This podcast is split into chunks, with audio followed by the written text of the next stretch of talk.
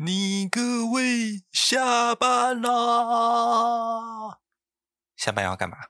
当然是听森林边缘。每周五下午五点，就让森林边缘帮你开启专属于你的生活节奏。让我们一起轻松生活，Let's go！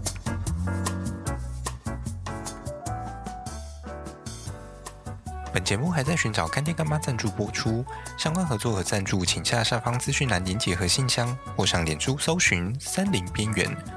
本广告由森林边缘的森林系边缘人提供。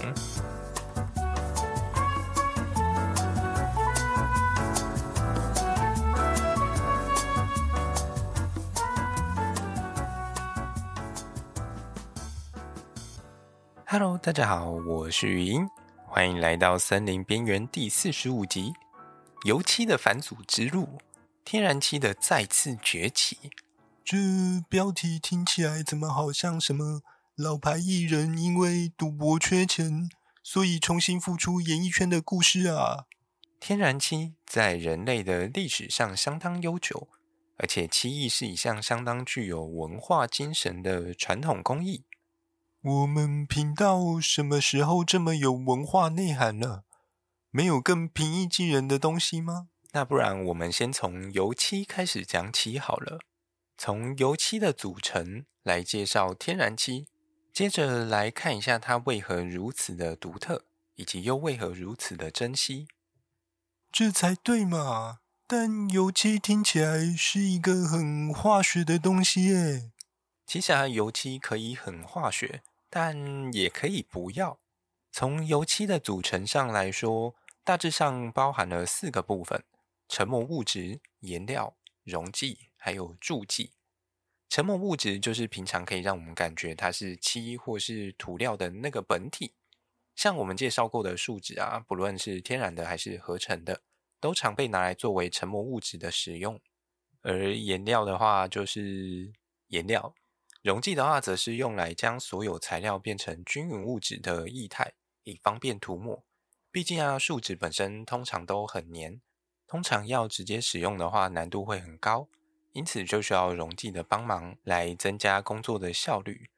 而助剂就是在最后附上一些备注，避免有东西被遗忘。嗯，诶，不是啦，这个助剂呢，是协助的助，药剂的剂。有些地方也会称之为添加剂啊，就是用来帮这些涂料增加一些额外功能用的，例如像是防霉之类的功能。所以，我们平常最担心的甲苯和甲醛，就是属于溶剂的部分喽。没错，森林边缘加十分。Yes。那我们的古早味天然气呢？从上面的成分来看，感觉就像是新媒体的网红和旧媒体的艺人一样，有着很大的区隔。诶，虽然新媒体和旧媒体因为世代的不同而长得不太一样，但他们实质上在做的事情都是一样的，就跟我们的油漆和天然气一样。我怎么觉得你只是把我的话用不同的方式再说一遍？然后加个重点而已啊。所以说，了解新媒体也是追溯旧媒体的一种方式。虽然天然漆和传统油漆在成分上大有不同，但从功能上的演进也能够帮助我们回推天然漆原有的面貌。拜托，讲人话好吗？在很久很久很久以前。化工产业还不知道在哪里的春秋战国时代，有趣的事情正在发生。在这片东亚地区，专门负责制造天然漆的漆工，他们运用了和现代油漆类似的调和方式，在制作所谓的古早味油漆。可是那个年代会用什么东西当溶剂呢？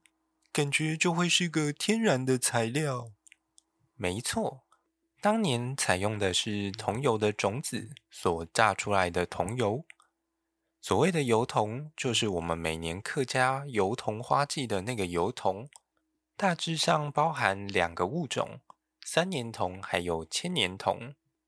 油桐因为种子含油量高，可以榨出大量的桐油而得名。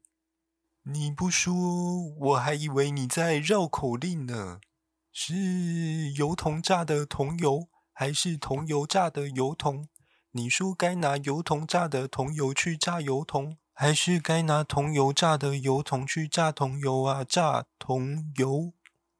让我们谢谢这位来自宜兰的边缘先生。所以说，桐油的种子虽然可以榨油，但这种油对我们而言其实是具有毒性的，通常不建议使用。也因此啊，在古代主要是作为一些护木油、保护木材用的，或者是这种用来作为溶剂和天然漆调和用的。而现在这种天然漆和桐油所混出来的东西呢，我们则称之为广漆。话说，天然漆在使用上会不会很麻烦呢？我总觉得天然的东西用起来都很难搞。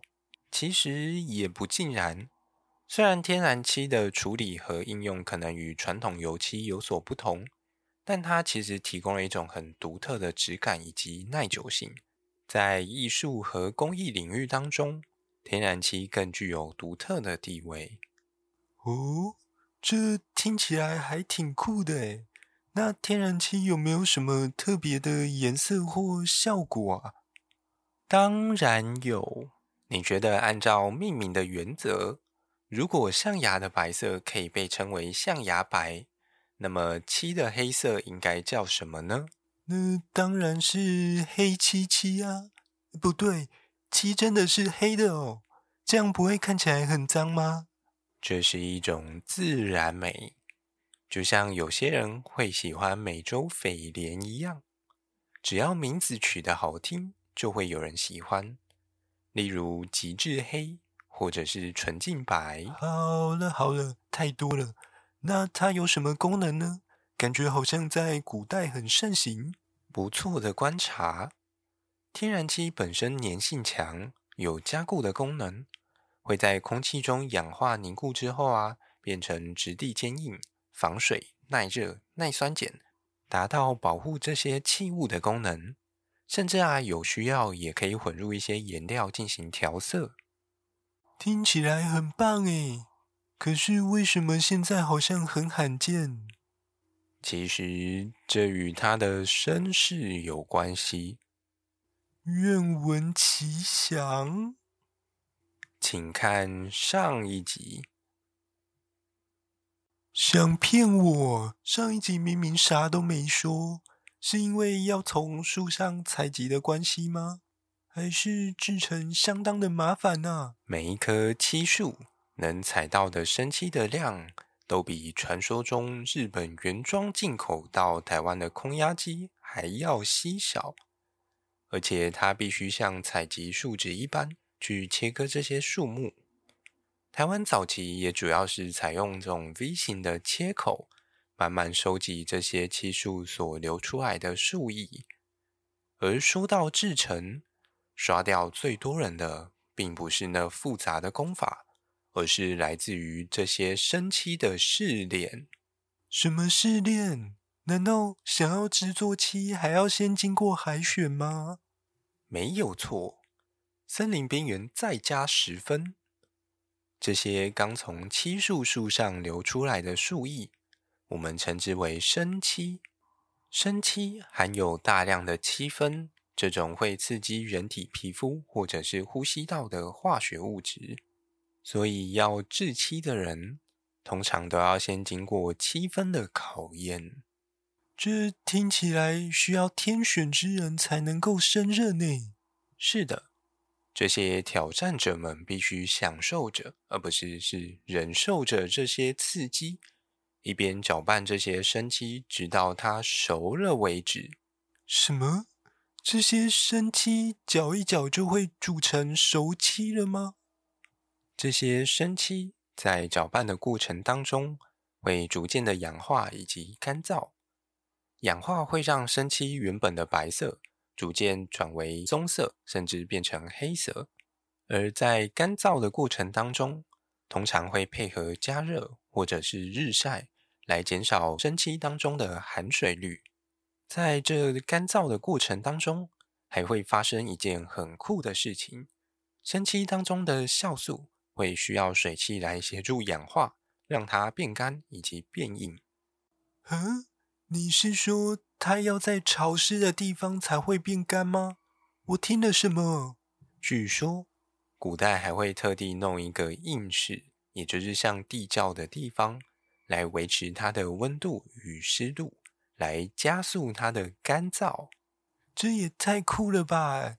居然要弄湿才会变干。那这些漆熟了之后要拿来干嘛呢？这还用说？当然是让下一集的森林边缘来解释喽。想要更深入认识这些奇异文化吗？究竟台湾的哪里可以见到这些工艺呢？这些工艺到底厉害在哪里呢？就让我们下周来为各位解答啦。那么我们这一集节目就到这里啦，我们下周再会，拜拜。